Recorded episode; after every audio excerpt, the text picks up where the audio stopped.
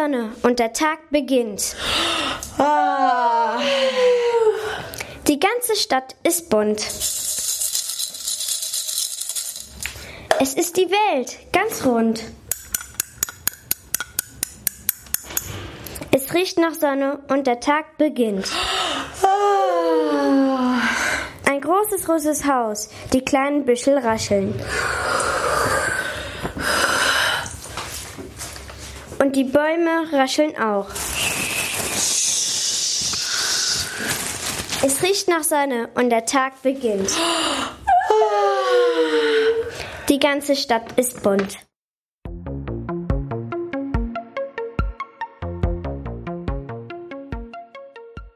Herzlich willkommen zu Radio Volkwang. Heute eine weitere Folge zum Thema Kunst als Fremdsprache, zum Wechselverhältnis von Sprache und Kunst. Und am Mikrofon sind heute wieder Peter Daners und Annika Schank.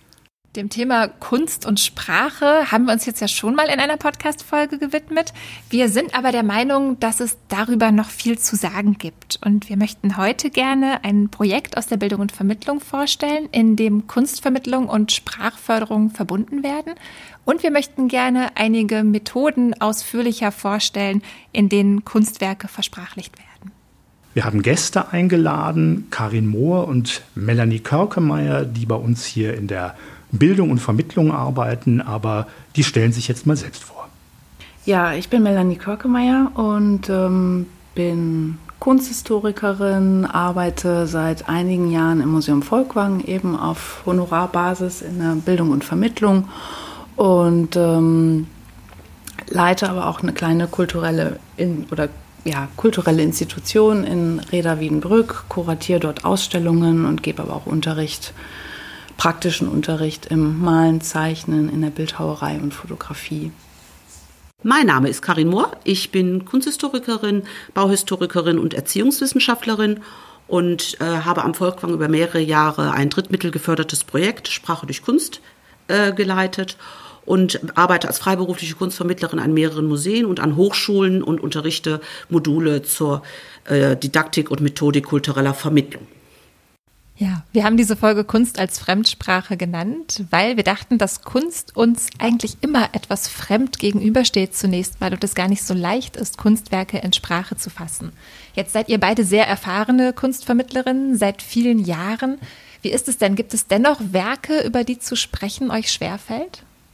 Mittlerweile nicht mehr. Am Anfang habe ich mich, oder das ist ja auch immer so ein bisschen wie das Publikum reagiert, ne? dass man dann, äh, wenn man dann vor einer äh, Minimal-Arbeit steht, zum Beispiel erstmal ja, tausend, Frage, in tausend Fragezeichen guckt. Ich habe mal eine, äh, ein einstündiges Ausstellungsgespräch über die schwarzen Bilder von Pierre Solage gehabt und 60 Minuten über schwarze Bilder zu reden. War, fühlte sich so ein bisschen an wie, äh, ich weiß nicht, so stelle ich mir das immer vor, Schauspieler vor, wenn die in der Bluebox stehen. Ja, ich knüpfe direkt an Melanie an. Ähm, mir fällt es auch nicht mehr schwer, über Werke zu sprechen. Natürlich, als ich in frühen Jahren gearbeitet hat, habe ich mich beispielsweise auch verweigert, äh, Mondrian zu führen, weil ich den Zugang nicht gefunden habe oder auch die schwarzen Bilder. Mittlerweile in der langen Berufstätigkeit hat sich natürlich meine Haltung dazu auch geändert und genau das ist der Punkt, an, an dem ich mich sehr stark aufhalte. Wie ist die Haltung unserer Besucherinnen und Besucher gegenüber dem Werk? Und mir fällt immer wieder auf, dass gerade bei der Abstraktion und vor allen Dingen auch bei den schwarzen Bildern, die Melanie angesprochen hat, ähm, die Haltung der Besucher immer eine, eine sehr abwertende ist. Was soll das sein? Einfach ein schwarzes Bild. Sie sehen, man sieht zunächst gar nicht, dass schwarz nicht gleich schwarz ist, sondern ähm, es ist einfach diese Haltung, was soll das? Ein schwarzes Bild, ein weißes Bild. Und ich beobachte die, die Körperhaltung meiner Besucherinnen immer sehr gerne.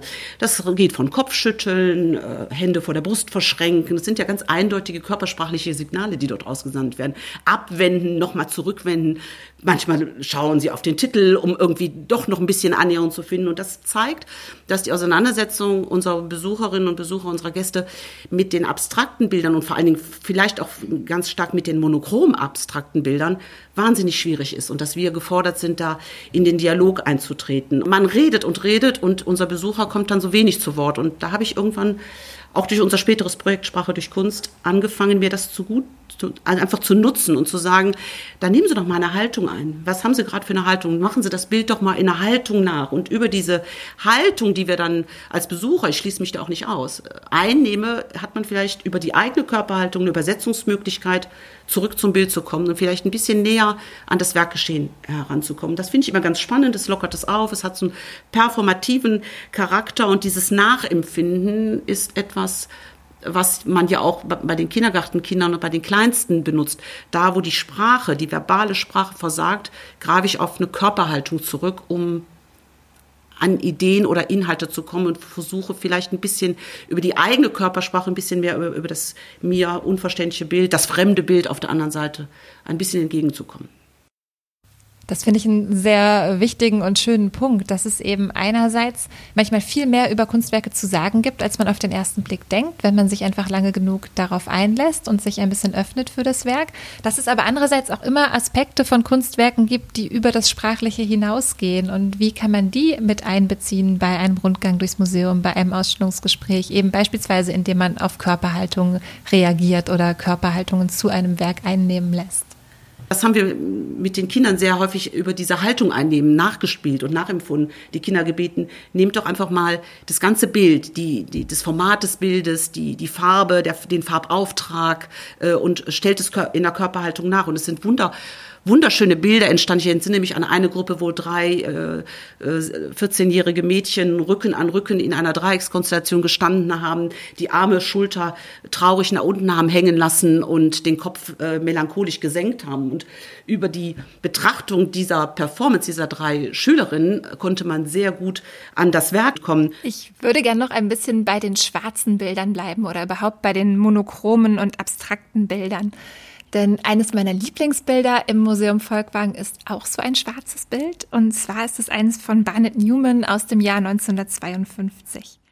Man sieht es in der aktuellen Hängung schon von weitem, weil es gleich im Eingang zum Altbau hängt und weil es über drei Meter hoch ist. Diese 3,35 Meter Leinwand sind fast komplett schwarz, bis auf einen etwa 10 Zentimeter hohen weißen Streifen am unteren Bildrand. Auch dieses Bild erscheint zunächst etwas verschlossen, vielleicht sogar ein bisschen abweisend, aber wenn man sich näher darauf einlässt, erweist es sich doch als ganz zugänglich. Und zu diesem Werk haben wir eine Methode entwickelt, die ich sehr gerne mit Gruppen einsetze. Und zwar angefangen von Kindergartenkindern bis hin zu Erwachsenen funktioniert diese Methode sehr gut. Und die würde ich jetzt mal ein bisschen genauer beschreiben. Und zwar funktioniert es so, dass sich alle Betrachtenden in einer Schlange vor dem Werk aufstellen. Man muss sagen, dieses Kunstwerk ist wirklich ziemlich überwältigend. Man steht davor wie vor einem schwarzen Tor oder wie vor einem Eingang. Also das hat eine richtige physische Präsenz. Man begegnet dem so wirklich. Und das macht erstmal was mit einem, wenn man vor dieser großen schwarzen Fläche steht. Die vorderste Person, die direkt vor dem Bild steht, soll dann einfach den ersten Eindruck benennen, der ihr durch den Kopf geht. Und dann geht es so der Reihe nach weiter. Jede Person tritt einen Schritt auf das Bild zu, nennt ihre erste Assoziation und stellt sich dann wieder hinten an. Und so kommen ganz viele verschiedene Assoziationen zusammen, die wir dann hinterher gemeinsam im Gespräch versuchen zu sortieren.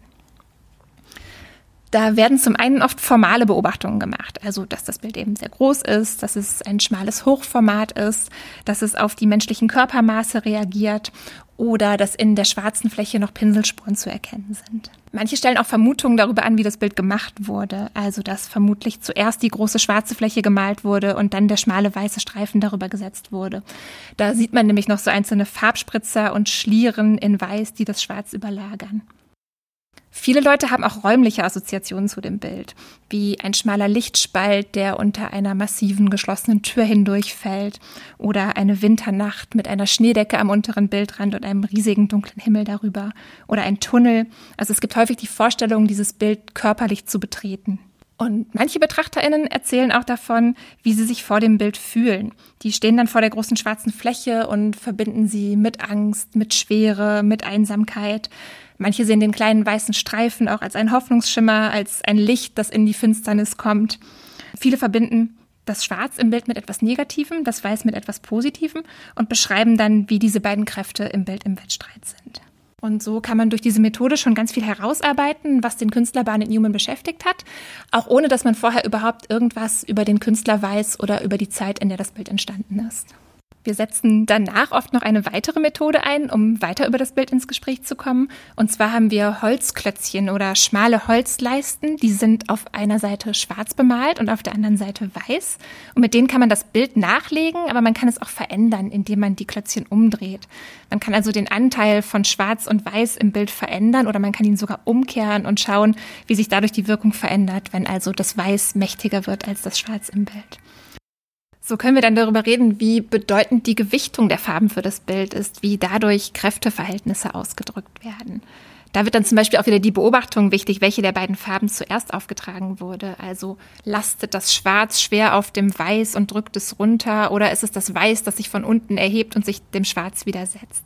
Wenn wir die Methode einsetzen, dann drehen aber viele nicht einfach nur das Schwarz und das Weiß um, sondern sie legen zum Beispiel beide abwechselnd, so dass ein Bild entsteht, das dann an Klaviertasten erinnert oder an einen Zebrastreifen erinnert. Und was auch oft passiert, ist, dass die strenge Form der Leinwand aufgelöst wird und die Holzleisten zu anderen Formen aneinandergelegt werden.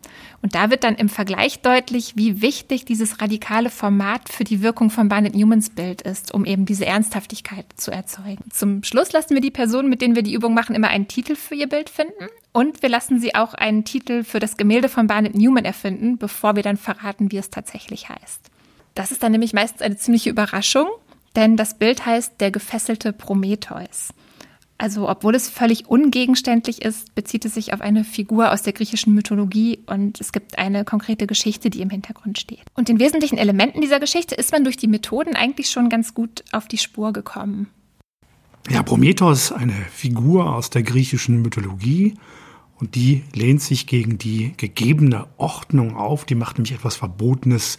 Sie bringt den Menschen das Feuer und damit so etwas wie Zivilisation und Erkenntnis. Und dafür wird sie brutal bestraft. Der Prometheus wird an einen Felsen geschmiedet und muss schwer leiden für seine Freveltat. Und da kommt immer ein Adler herbei oder überhaupt ein Greifvogel und der frisst ihm die Leber aus dem Körper und er kann sich dagegen nicht wehren. Und das Schlimme ist, ähnlich wie in der Antike, die ja auch schon Albert Camus und andere Existenzialisten inspiriert haben, ob der Vergeblichkeit ihres Tuns, das wie bei Sisyphos, der immer den Stein, den Felsen hochschiebt, der immer wieder runterrollt, so ist es auch bei Prometheus, dass die Leber wächst immer wieder nach und wird aber immer wieder neu von diesem Greifvogel angefressen. Also Prometheus ist eine ziemlich ambivalente Figur in der griechischen Mythologie und diese Ambivalenz steckt eben auch in dem Bild drin. Das Schwarz und das Weiß lässt sich eben unterschiedlich deuten. Also entweder das Weiß als Licht, als Feuerschein, den Prometheus in die Dunkelheit bringt und eben ja den Menschen ermöglicht, selbstbestimmter zu leben, sich zu emanzipieren von den Göttern, oder umgekehrt dass eben ja das Schwarz steht für diese harte Strafe und eher das Leiden darstellt des Prometheus.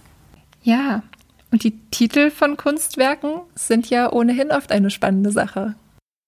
Das ist ein sehr interessantes, fast unerschöpfliches Thema, zu dem natürlich auch die Kunstwerke im Museum Volkwang sehr viel zu erzählen haben und vielleicht mal von so den höchsten Höhen bei Barnett Newman diesem gebundenen Prometheus äh, zurück zu etwas ganz Banalem, nämlich in die Gegenwart des Jahres 1986, die No Problem Pictures von Martin Kippenberger. Und von denen haben wir eines in der Sammlung. Und Martin Kippenberger war ohnehin dafür bekannt, seinen Bildern sehr fantasievolle, ironische, sarkastische und meist ausufernde Bildtitel zu geben. Und er hat seine Dienstleistungen auch anderen angeboten. Aus dem gleichen Jahr gibt es ein Künstlerbuch, das sich nennt 241 Bildtitel zum Ausleihen für Künstler. Und bei seinem eigenen Bild hier im Museum Volkwang, da hat er sich, glaube ich, selbst etwas ausgeliehen, denn dieses Bild heißt We don't have problems with disco door waiters if they don't let us in we don't let them out. Also das ist so eine Situation, wie wir die heute vielleicht vom Bergheim haben, wenn es denn gerade geöffnet wäre. Da steht also jemand und sagt, wer rein darf und wer nicht. Und Kippenberger sagt, mir ist das ganz egal. Also wenn die uns nicht reinlassen, dann lassen wir diese Disco Door Waiters nicht raus. Und ist es dann auch auf dem Bild zu sehen, die Situation?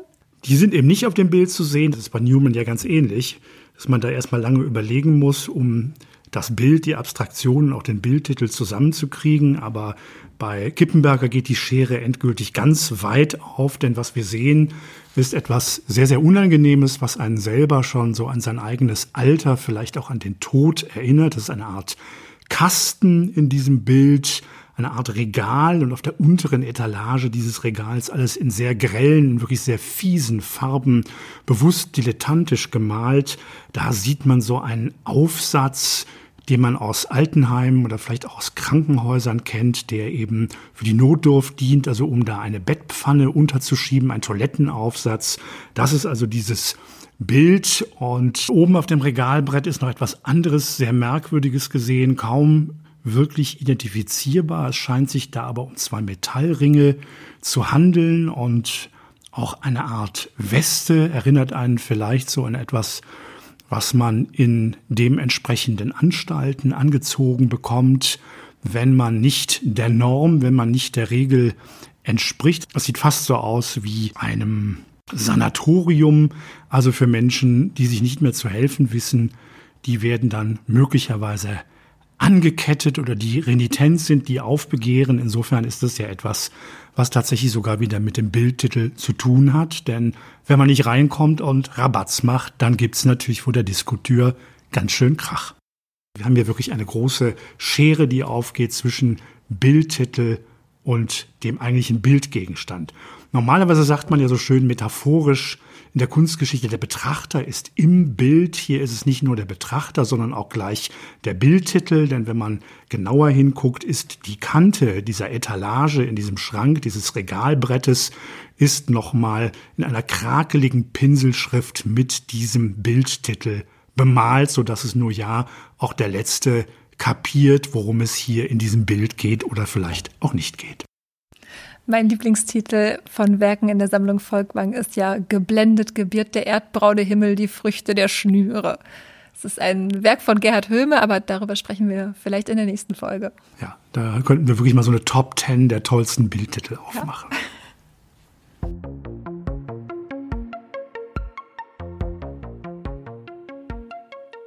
Karin, du hattest auch schon das Projekt Sprache durch Kunst erwähnt, das wir zunächst für Jugendliche im Alter von elf, zwölf Jahren erwähnt haben, das sich jetzt auch an Grundschulkinder richtet. Und vielleicht kannst du zu diesem Projekt ein bisschen was erzählen. Ja, gerne. Es ist ein Projekt, was wir mit ganzer Leidenschaft verfolgt haben. Ich glaube, Melanie auch. Ähm, ich war die Projektleiterin dieses Projektes über fünf Jahre und äh, Melanie hat auch äh, sehr intensiv in diesem Projekt mitgearbeitet mit vielen anderen tollen Kolleginnen und Kollegen. Wir waren ein sehr großes Team. Es handelte sich um ein drittmittelfinanziertes Projekt. Ähm, und dieses Projekt äh, nannte sich Sprache durch Kunst. Und es ging eben darum, ähm, Kunstbetrachtung, Museumsbesuche und Sprachförderung miteinander zu verbinden. Und das Besondere an diesem Projekt war, äh, dass wir das gemeinsam mit äh, der Universität ähm, Duisburg-Essen, mit dem Fachbereich Stadtstaff, also Deutsch als Zweit- und Deutsch als Fremdsprache, äh, konzipiert haben. Und es ähm, war so, dass äh, Schülerinnen und Schüler über ein Schulhalbjahr lang, meistens waren es acht bis zehn Termine, für zwei Stunden in das Museum Volkwang gekommen sind und sich mit den unterschiedlichsten Kunstwerken äh, beschäftigt haben mit, äh, und sind dann ähm, in der Schule besucht worden von den Sprachdidaktikern der Universität, die dann das, was wir im Museum äh, besprochen haben, was im Museum bearbeitet worden ist, sprachdidaktisch nachbereitet haben. Und diese Klammer zwischen äh, Sprache, am Ort des Museums und der Sprachförderung oder der Sprachnachbereitung der Schule, das war eben das Besondere an, an, an diesem äh, Projekt. Wir haben da auch eine Auszeichnung für bekommen. Das Projekt ist groß evaluiert worden und ähm, wir können mit Stolz sagen, dass es ein Projekt gewesen ist, ähm, wo die Evaluation gesagt hat, dass es nicht nur sprachfördernd war, dass nach fünf Terminen bei den Schülerinnen und Schülern schon eine Form von Sprachförderung eingesetzt hat. Das ist mit einem äh, Test äh, auch evaluiert worden, sondern dass die Schülerinnen und Schüler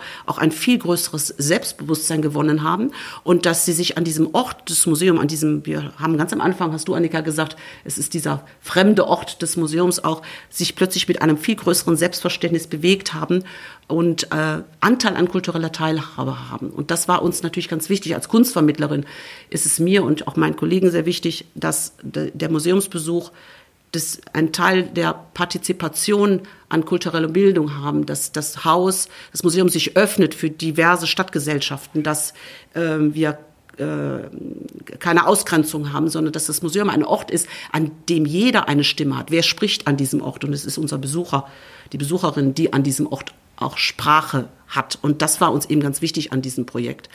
Ähm, wir haben mehrere Methoden entwickelt. Vielleicht, man könnte Stunden über dieses Projekt reden. Ähm, versuche es ganz kurz zu machen. Wir haben mehrere Module gehabt in diesem Projekt Sprache durch Kunst. Es richtete sich fünfter und sechster Jahrgang, das war das Modul Schule, in dem äh, die Schülerinnen und Schüler, wie gesagt, das Museum besucht haben, zwei Stunden vor Ort verbracht haben. Diese zwei Stunden waren immer so aufgeteilt, dass eine Stunde äh, in der Sammlung mit unterschiedlichsten Methoden, unterschiedlichste Werke betrachtet wurden.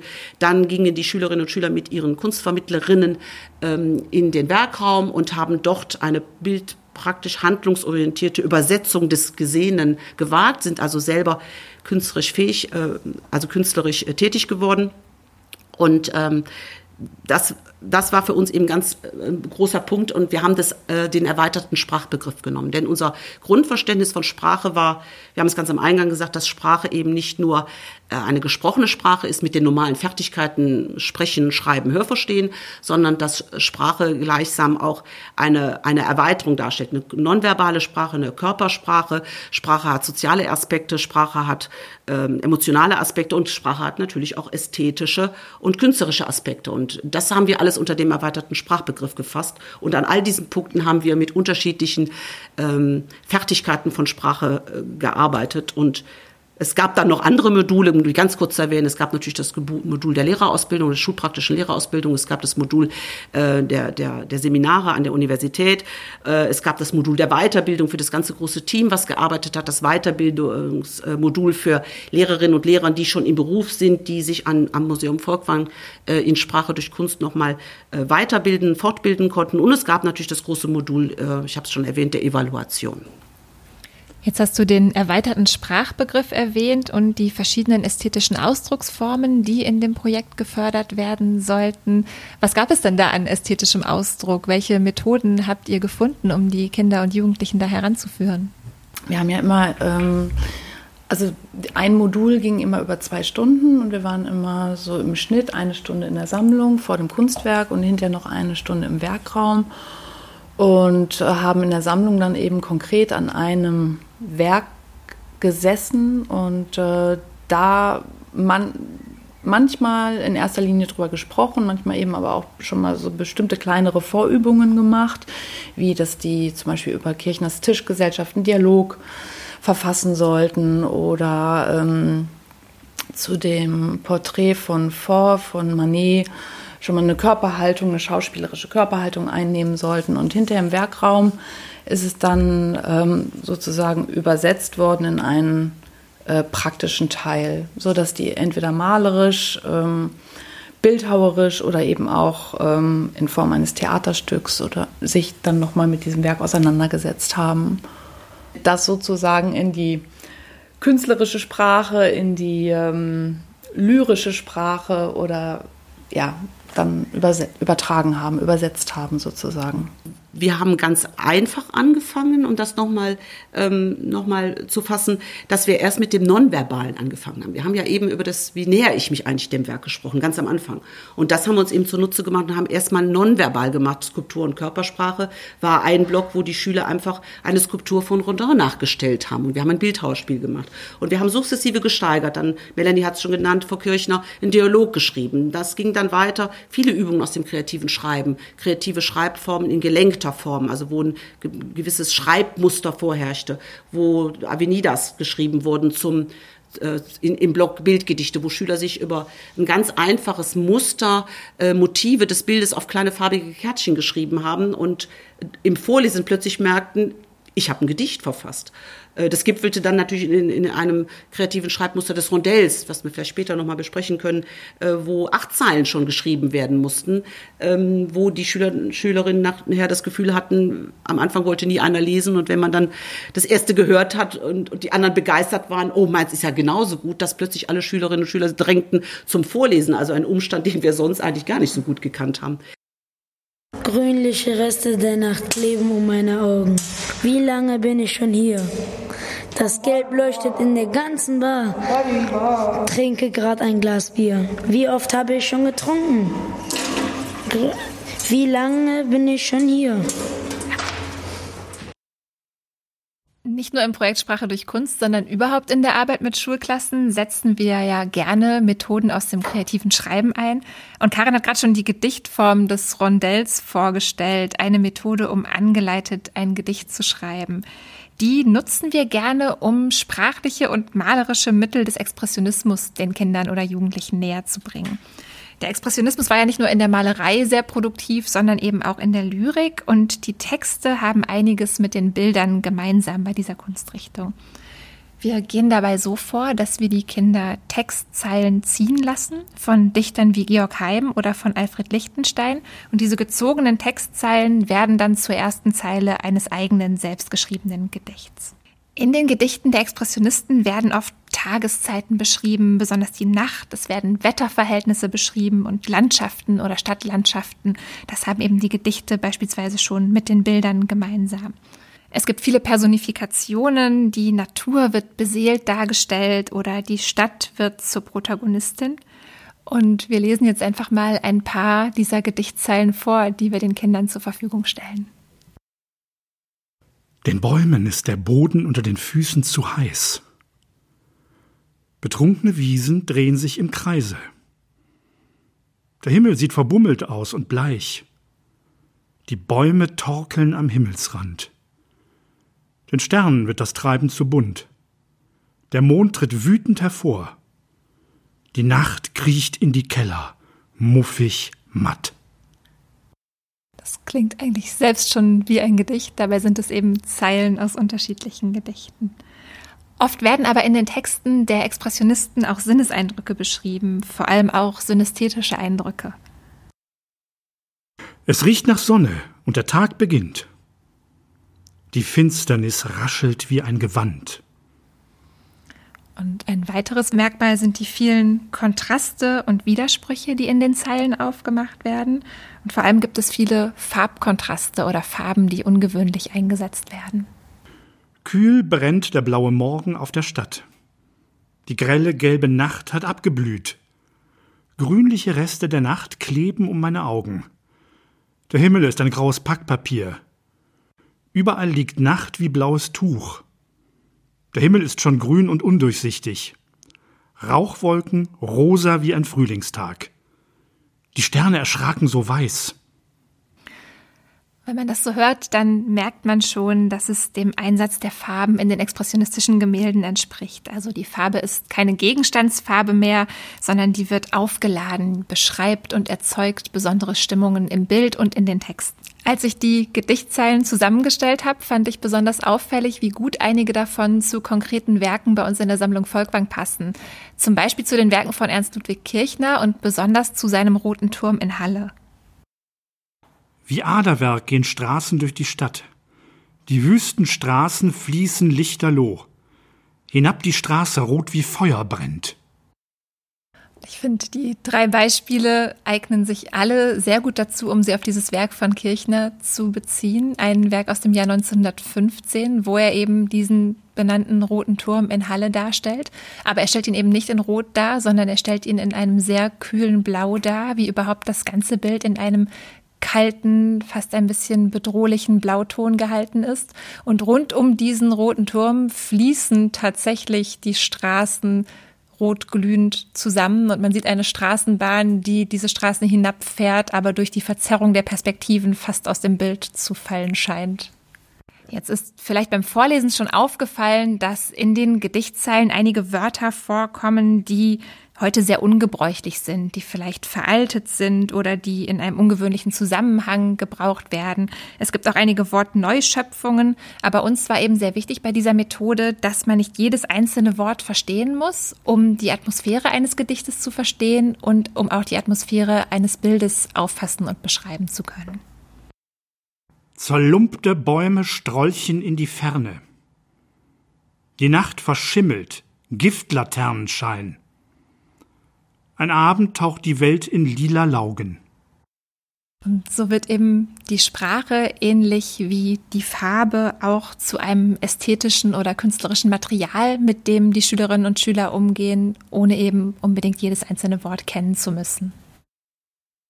Ja, eine weitere Methode, die wir gerne einsetzen in Sprache durch Kunst, die ist eigentlich gar nicht die unsrige, sondern die haben die Surrealisten erfunden, wenn man so will. 1927 wurde diese Methode, um das kritische Denken auszuschalten, erstmals in der Zeitschrift La Révolution Surréaliste vorgestellt. Und das ist der sicherlich vielen schon bekannte Cadavre exquis. Und wenn man das übersetzen würde, dann müsste man sagen, das heißt eigentlich die köstliche Leiche oder der köstliche Leichnam spricht natürlich für das subversive Element in Kreisen der Surrealisten, eine solche Methode so zu benennen. Und es gibt tatsächlich aus dieser Revolution Surrealiste ein ganz schönes Zitat von André Breton, der diese Methode, die wir eben hier adaptiert haben, beschreibt. Und er sagt, dieser Cadavre exquis, es ist ein Spiel mit gefaltetem Papier, in dem es darum geht, einen Satz oder eine Zeichnung durch mehrere Personen konstruieren zu lassen, ohne dass ein Mitspieler von der jeweils vorhergehenden Mitarbeit Kenntnis erlangt. Das klassisch gewordene Beispiel, das dem Spiel seinen Namen gegeben hat, bildet den ersten Teil eines auf diese Weise gewonnenen Satzes. Le cadavre exquis boira le vin nouveau, also zu Deutsch der köstliche Leichnam wird den neuen Wein trinken. Da geben sich interessante Assoziationen und Kombinationen von Wörtern, die für die Surrealisten und ihre Denkweise wichtig waren, um, wie Sie gesagt haben, der metaphorischen Fähigkeit des Geistes freie Bahn zu verschaffen und in diesem Geist natürlich eben auch literarische Werke oder auch Gemälde zu schaffen. Also das haben wir aufgenommen. Man einigt sich auf ein festes Satzschema, ein Subjekt, ein Prädikat, ein Adverb, ein Objekt und so weiter. Und jeder der Schülerinnen und Schüler erhält einen Zettel und schreibt nun einen Satzanfang. Er knickt dann das Papier so um, dass das Geschriebene verborgen ist und reicht den Zettel einfach weiter. Und so geht's eben weiter, sodass eben ganze Sätze da entstehen, kommen wirklich die lustigsten und interessantesten Kombinationen heraus. Wir haben das natürlich auch schon in zeichnerischer Art und Weise ausprobiert, indem wir sozusagen die Urmethode adaptiert haben, indem wir eben die Kinder einfach haben zeichnen lassen. Und wenn das erste Teil dieser großen Zeichnung fertig ist, dann wird einfach umgeknickt, ist dem Nachbarn weitergereicht, sodass eben hier auch höchst assoziationsreiche, neue und surreale Wesen auf dem Papier entstehen können. Und derjenige hier bei uns in der Sammlung, um das vielleicht noch kurz zu sagen, der natürlich mit Sprache gespielt hat, für den Sprache sehr, sehr wichtig war, das war der belgische Surrealist René Magritte. Und wir haben ein wunderbares Bild von ihm in der Sammlung, das nennt sich Le Noctambule, der Nachtschwärmer. Das ist 1927, 28 entstanden und verbindet Traum und Wirklichkeit, innen und außen, belebtes und unbelebtes. Da geht also ein Mann durch einen Innenraum. Es ist der typische Mann, der in den Magritte'schen Bildern immer auftaucht mit Schirm, Charme und Melone, also so wie der Maler sich eben auch als bürgerlicher verkleidet in der Kunstwelt bewegt hat. Und dieser Mann scheint sich in einem Raum zu bewegen. Zugleich deutet aber eine dort gemalte Straßenlaterne an, dass es auch draußen sein könnte. Das Ganze wirkt sehr theaterhaft, bühnenartig und zeigt eben diese Verschränkung verschiedener Realitäts- und Traumebenen, das alles fast altmeisterlich gemalt von Magritte, die eben seine Gemälde auszeichnen. Das berühmteste Bild, das haben wir natürlich leider nicht in der Sammlung, wo es eben um die Frage nach der Repräsentation von Gegenständen im Bild geht. Darüber ist viel gesprochen, viel philosophiert worden. Das berühmte Bild heißt natürlich, das ist keine Pfeife. Ceci n'est pas une pipe. Also auch da steht der Bildtitel gemalt im Bild mit drin und das Gemälde von 1935, das hinterfragt unsere Wahrnehmung man sieht eine gemalte Pfeife und diese Pfeife ist der realen Pfeife durchaus täuschend ähnlich, aber es ist natürlich ein Bild. Es ist ein Abbild dieser Pfeife, keine reale Pfeife. Deswegen schreibt Magritte in einem sprachphilosophischen Spiel genau das darunter. Es ist eben keine Pfeife und führt uns in unserer Wahrnehmung und auch in der Art und Weise, wie wir Bilder normalerweise als Ausschnitte aus der Realität begreifen, an der Nase rum. Er hat diese Sprachspiele auch noch einmal erweitert und fast lexikalisch aufgeführt. Das ist eine wunderbare Arbeit von ihm, die nennt sich Les mots et les images, die Wörter und die Bilder, wo diese ganzen Dinge von ihm noch einmal aufgeführt sind und zu seinen sprachlichen Untersuchungen, die er eben in Bildern ausführt, hat er auch mal gesagt, ein Gegenstand hängt nicht so sehr an seinem Namen, dass man für ihn nicht einen anderen finden könnte, der besser zu ihm passte. Also dieses Mikro vor mir könnte auch Milchkanne heißen oder der Tisch vor mir ein Auto, man weiß es nicht. In jedem Fall sagt Magritte in Les mots et les images, jedes Wort oder Bild kann irgendein beliebiges Objekt repräsentieren. René Magritte ist einer der Künstler, zu denen wir diese Methode der Knickzeichnungen und Knickgedichte gerne einsetzen. Wir setzen sie auch noch zu einem weiteren surrealistischen Künstler ein, und zwar ist das Salvador Dali. Von dem haben wir auch ein Gemälde in der Sammlung und auch das hat einen sehr schönen Titel, wie ich finde. Es heißt nämlich Der Apotheker von Ampurias auf der Suche nach absolut nichts. Und auch dieses Bild ist in weiten Teilen fotorealistisch gemalt. Es zeigt eine Landschaft, eine Wüstenlandschaft unter einem blauen Himmel. Und man merkt erst auf den zweiten Blick, dass etwas daran merkwürdig ist, weil nämlich die Wolken in dem Bild sich aufteilen nach links und nach rechts und sehr symmetrisch in der Mitte einen Streifen blauen Himmel freilassen. Und unten links gibt es eine kleine Figur, die anders gemacht zu sein scheint als der Rest des Bildes. Die ist nämlich schwarz-weiß im Gegensatz zum restlichen Bild und scheint in das Bild hinein kollagiert zu sein. Und uns geht es in der Methode gar nicht so sehr darum aufzulösen, aus welchem Kontext jetzt diese Figur stammt, die in das Bild hinein montiert wurde, sondern es geht uns eher darum, die Fantasie der Schülerinnen und Schüler anzuregen und eben genau dieses assoziative Denken herauszufordern. Darum lassen wir sie eine Knickgeschichte schreiben zu einer Fragestellung. Und zwar ist das die Frage, wonach sucht der Mann in der Wüste oder wer oder was begegnet ihm auf seiner Suche nach absolut nichts?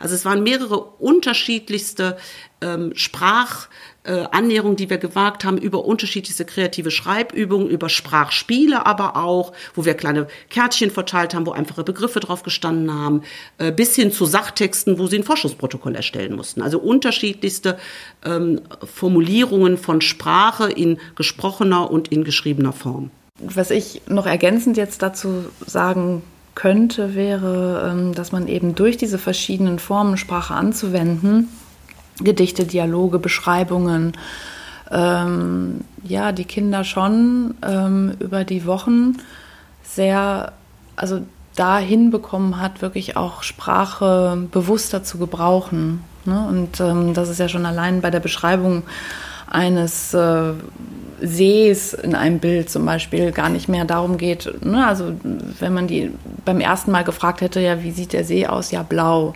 Ja, aber beschreib ihn mal genauer und dann fängt es an, dass es eben so ein bisschen konkreter wird. Dann ist es vielleicht nur ein gräuliches Blau oder ein, dann ist das Wetter so und so oder das glitzert oder also dass die im Prinzip über diese verschiedenen Formen äh, Sprache bewusster benutzen und so ein bisschen auch vom Alt täglichem Gebrauch wegrücken und wirklich, ähm, ja, die tauchen dann eigentlich in eine ganz andere Welt ein. Und damit benutzen die die Sprache dann auch plötzlich ganz anders.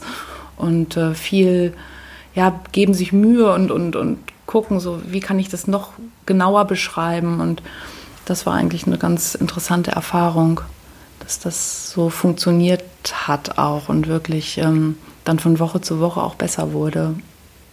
Wir haben aus der Sammlung sowohl Werke genommen, äh, die bildhauerische Werke waren, bei den bildhauerischen Werken haben wir sowohl abstrakte auch, als auch gegenständliche Werke ausgewählt und genauso auch in den malerischen Werken haben wir angefangen, bei, Werke der Romantiker zu wählen, der Expressionisten zu wählen, der Surrealisten zu wählen. Also aus, aus, aus den, auch, auch den ganz abstrakten, Barnett Newman am Anfang haben wir erwähnt, war natürlich auch dabei, Kenneth Noland. Wir haben immer wieder Werke ausgesucht, die ein möglichst breites, breites Spektrum über den Sammlungsbereich des Museum Volkwangs gibt und nicht uns einzuschränken und Werke auszuschließen, sondern möglichst auch, auch, auch das ist ja Sprache, künstlerische Sprache, eine mögliche Diversität von Sprache zu haben. Und jeweils an jedes Werk, und das war uns immer sehr wichtig, ähm, künstlerische, also Übersetzungsmethoden zu finden, die werkimmanent sind, weil es, es ist für uns, das war die Herausforderung an dem Projekt, Methoden zu entwickeln, die dem Werk gerecht werden, die dem Künstler gerecht werden, die aber auch den Schülerinnen und Schülern in ihrer Fähigkeit gerecht werden und die gleichzeitig auch noch sprachfördernd sind.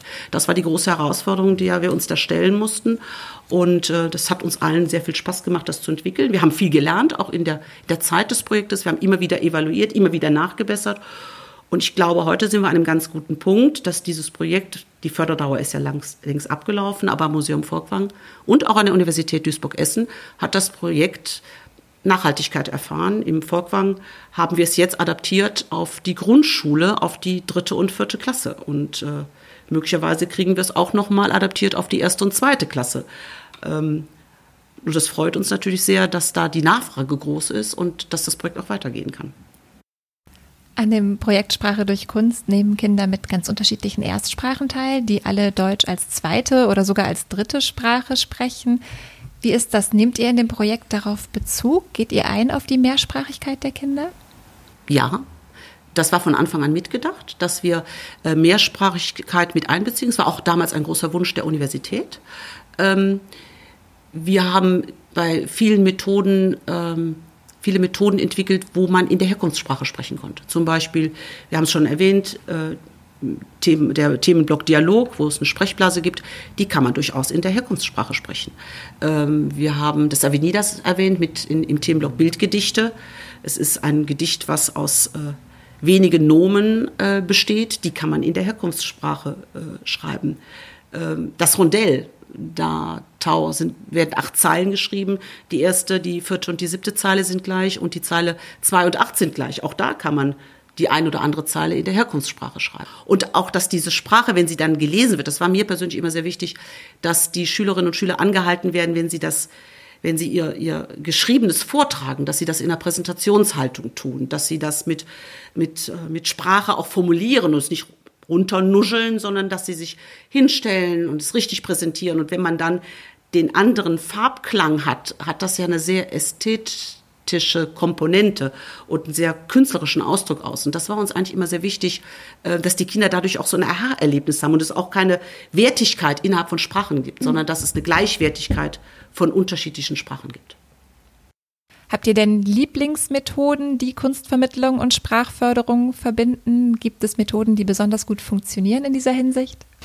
Auf jeden Fall. Also ähm, es gibt natürlich Methoden, die sind extrem dankbar. Skulptur und Körpersprache ist äh, beispielsweise auch eine Methode, die extrem gut funktioniert. Da stehen wir äh, vor einer Skulptur von Rodin, meistens das eher eine Zeitalter, in dem ein junger Mann ähm, ja, so ein bisschen athletisch, stolz im Raum steht. Äh, da habe ich, ähm, muss man als erstes natürlich erstmal das Thema der Nacktheit mit den Kindern durchsprechen, weil die erstmal ähm, darauf als erstes reagieren, dass die Skulptur oder dieser junge Mann eben nackt dargestellt ist. Und äh, wir machen dann immer vor Ort, also vor dem Rodin, ähm, so eine Art ähm, Bildhauerspiel. Also ein Kind stellt den Ton dar, das andere Kind stellt den Bildhauer dar und ähm, das Tonkind sozusagen muss sich ganz weich verhalten und wird vom Bildhauerkind nachgeformt, sodass am Ende äh, diese Skulptur von einem Kind sozusagen nachgestellt wird, mit der Hilfe des anderen, welches dieses Kind dann eben in diese Form bringt.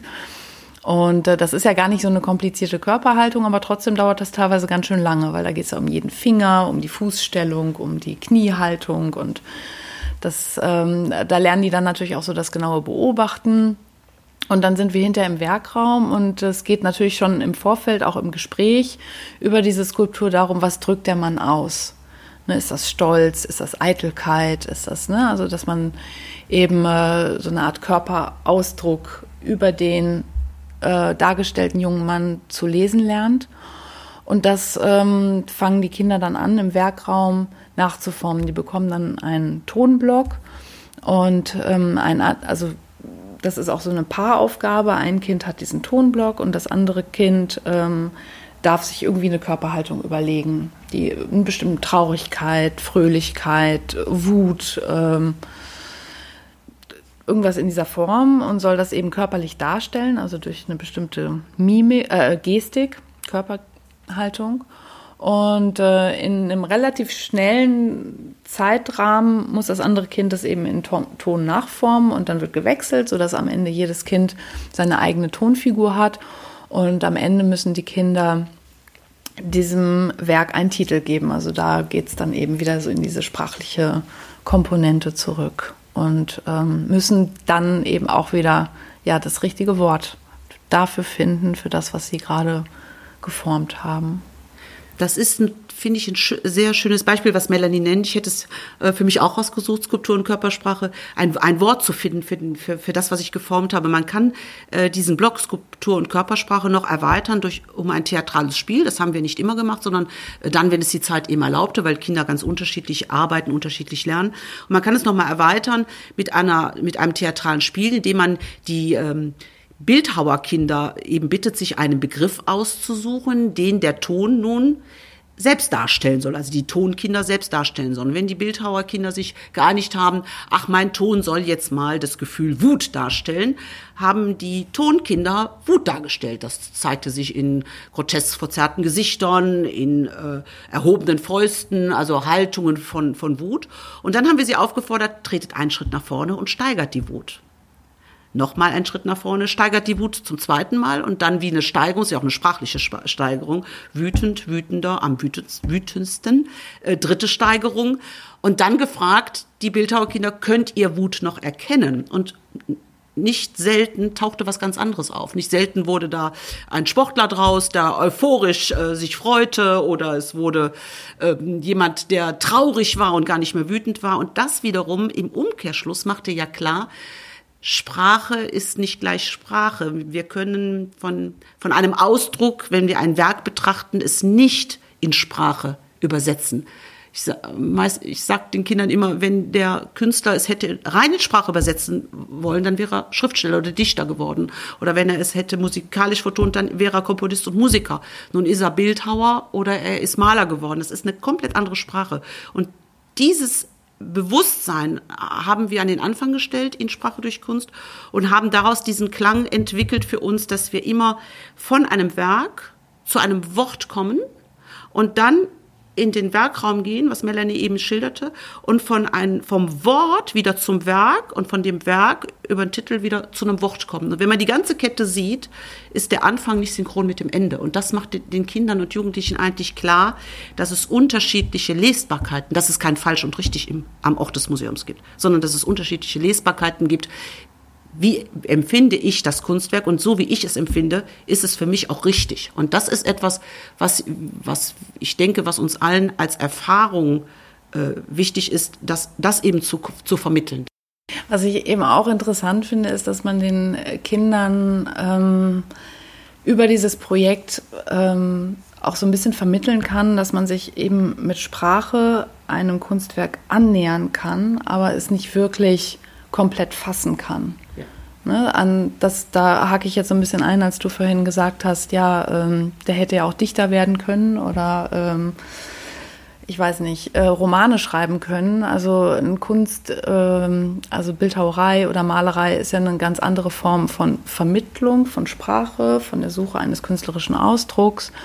Und man kann sich als Betrachter oder Sprache ist eben unser Medium, uns auszutauschen über Dinge aber man kann ähm, sich, man kann so sich rantasten und aber man kann es nicht wirklich, ähm, also da sehe ich dann wirklich so ja die Grenze, dass man es nicht wirklich komplett greifen kann, was aber eben auch den Kindern dann am Ende sehr viel Freiheit gegeben hat, wenn man denen das so ein bisschen vermitteln kann. Ihr könnt eigentlich nichts Falsches darüber sagen.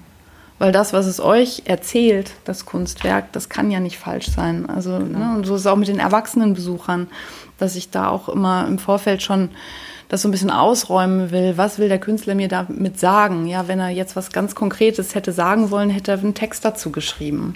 Ne, aber das hat er nicht, sondern er hat dieses Bild gemalt und gibt uns am Ende dann ja auch den Raum, das darin zu sehen, was jeder geht ja auch mit einer anderen Biografie, mit einer anderen mit anderen Erlebnissen ins Museum und die Kinder auch. Die haben alle unterschiedliche Hintergründe, aus denen die kommen und sehen natürlich vielleicht in einem Mensch, äh, dann sieht der eine in dem expressionistischen Werk mehr Trauer als der andere.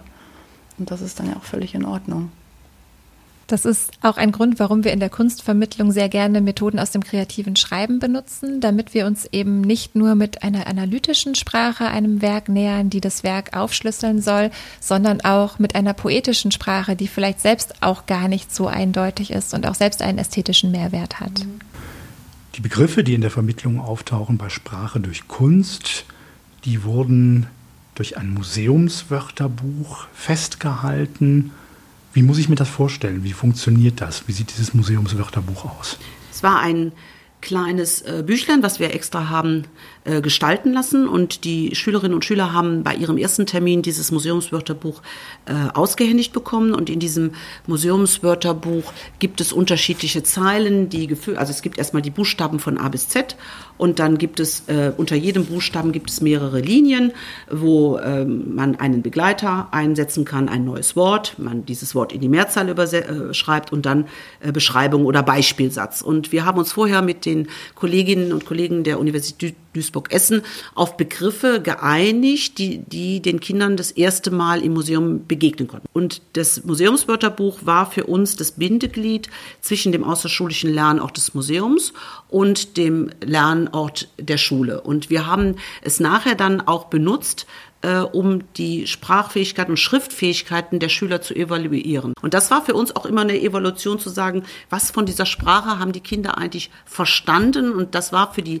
Lehrerinnen und Lehrer in der Schule dann auch nochmal den Anlass, über das Erfahrene im Museum zu reden und war im Grunde das Bindeglied und gleichzeitig auch die Evaluation, wie wie, wie groß war das Verständnis, wie schnell war der Lerneffekt eben da. Und es wurde dann in der Schule auch immer noch mal nachbereitet, damit dann die Begriffe auch, auch funktionierten. Und man merkte von Mal zu Mal, Melanie hat es ganz am Anfang schon mal erwähnt, von Mal zu Mal merkte man, dass die Kinder einen viel größeren Wortschatz entwickelten, dass sie viel mehr Adjektive plötzlich äh, konnten, dass sie mit viel mehr Begriffen ähm, sich Kunstwerken nähern, näherten, als sie das in den ersten drei, vier Besuchen im Haus eigentlich äh, gekonnt haben.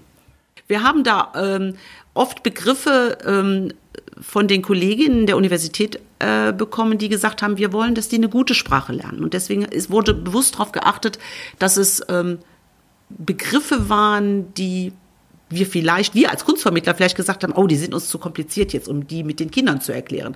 Aber da haben die Sprachdidaktiker ähm, uns natürlich ein bisschen geholfen. Das ist ja ihre Expertise und gesagt, das gehört eben zum Spracherwerb. Und deswegen haben wir dann eben so Begriffe wie Expression auch, auch genommen und haben es versucht, dann auch Methoden, wir als Kunstvermittler im Museum Volkwang haben dann versucht, ähm, zu diesen Wörtern, die ins Museumsbuch ähm, ähm geschrieben werden sollten, Methoden zu entwickeln, die das auch nochmal anschaulich machen. Für die Kinder ganz pragmatisch über, die, über den eigenen Körper oder über eine Methode anschaulich zu machen. Vielleicht muss man dazu sagen, ähm, an dieser Stelle noch, dass die Universität Duisburg-Essen ein äh, in einem Schulbuchverlag ein, ein, ein, ein, ein Buch herausgegeben hat, wo Lehrerinnen und Lehrer, die uns heute im Museum Volkwang besuchen und äh, an Workshops zur Sprache durch Kunst teilnehmen. Die können dieses Buch erwerben und können das im Museum Volkwang Erlebte mit ihren Schülerinnen und Schülern im Unterricht sprachdidaktisch nachbereiten.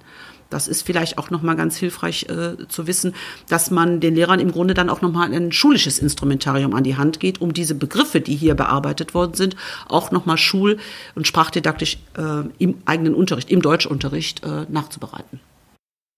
Sehr schön fand ich auch ein Begrüßungsritual, das ihr entwickelt habt. Vielleicht könnt ihr dazu auch was erzählen. Ja, das war eine schöne, eine sehr schöne Geschichte. Es hat mir sehr, es hat uns äh, als Kollegen, als wir es vorbereitet haben als Methode, auch sehr viel Spaß gemacht. Es war ein, wir haben gedacht, man begegnet im Museum Volkwang, also überhaupt im Museum begegnet man dem Fremden, dem anderen. Und es ist ja oft so, wenn ich in ein anderes Land reise, dann das erste, was ich lerne, ist guten Tag zu sagen, höflich zu sein, freundlich zu sagen, Hallo, danke, bitte, auf Wiedersehen. Das sind so Begriffe, wenn ich ähm, mich in einer anderen Sprache bewege, die ich mm, als erstes lernen möchte. Und wir haben Begriffe gesucht aus ich glaube, wir haben über ähm, 40 Sprachen uns rausgesucht, ähm, wo gesagt wird Guten Tag oder Hallo. Und haben ein kleines Gedicht entwickelt und dieses Gedicht ist fünfzeilig. Und in der ersten, dritten und fünften Zeile stand jeweils, jeweils ein Begrüßungs-, ein Grußwort äh, von unterschiedlicher sprachlicher Herkunft. Ganz einfach Hello auf Englisch, Salut Französisch. Und das äh, wurden, die wurden vorbereitet, die Karten. Und die Kinder haben diese Karten einfach zufällig ziehen können, sodass es klar war, das türkischsprachige Kind hat möglicherweise die, das japanische Grußwort gezogen und äh, ein deutschsprachiges Kind äh, hat ein ähm, italienisches Grußwort gezogen. Und die Kunstvermittlerinnen sind dann mit diesem Begrüßungsgedicht durch die Sammlung des Museum Volkwangs ähm, mit gezogen und haben Bilder, also Werke ausgesucht, wo Begrüßungsrituale möglicherweise zu sehen sind. Blickkontakte, äh, erhobene Hände, Handschütteln. Also was kann im weitesten Sinne ein Begrüßungsritual sein und haben dort dieses Werk, was die Kinder sich zu ihrem Begrüßungswort, zu ihrem Salü, ihrem Konnichiwa ausgesucht haben, dieses kleine fünfzeilige äh, Gedichtchen geschrieben und haben dann im Werkraum eine praktische Arbeit dazu gemacht, wo sie ein eigenes Begrüßungsritual äh, entwickelt haben.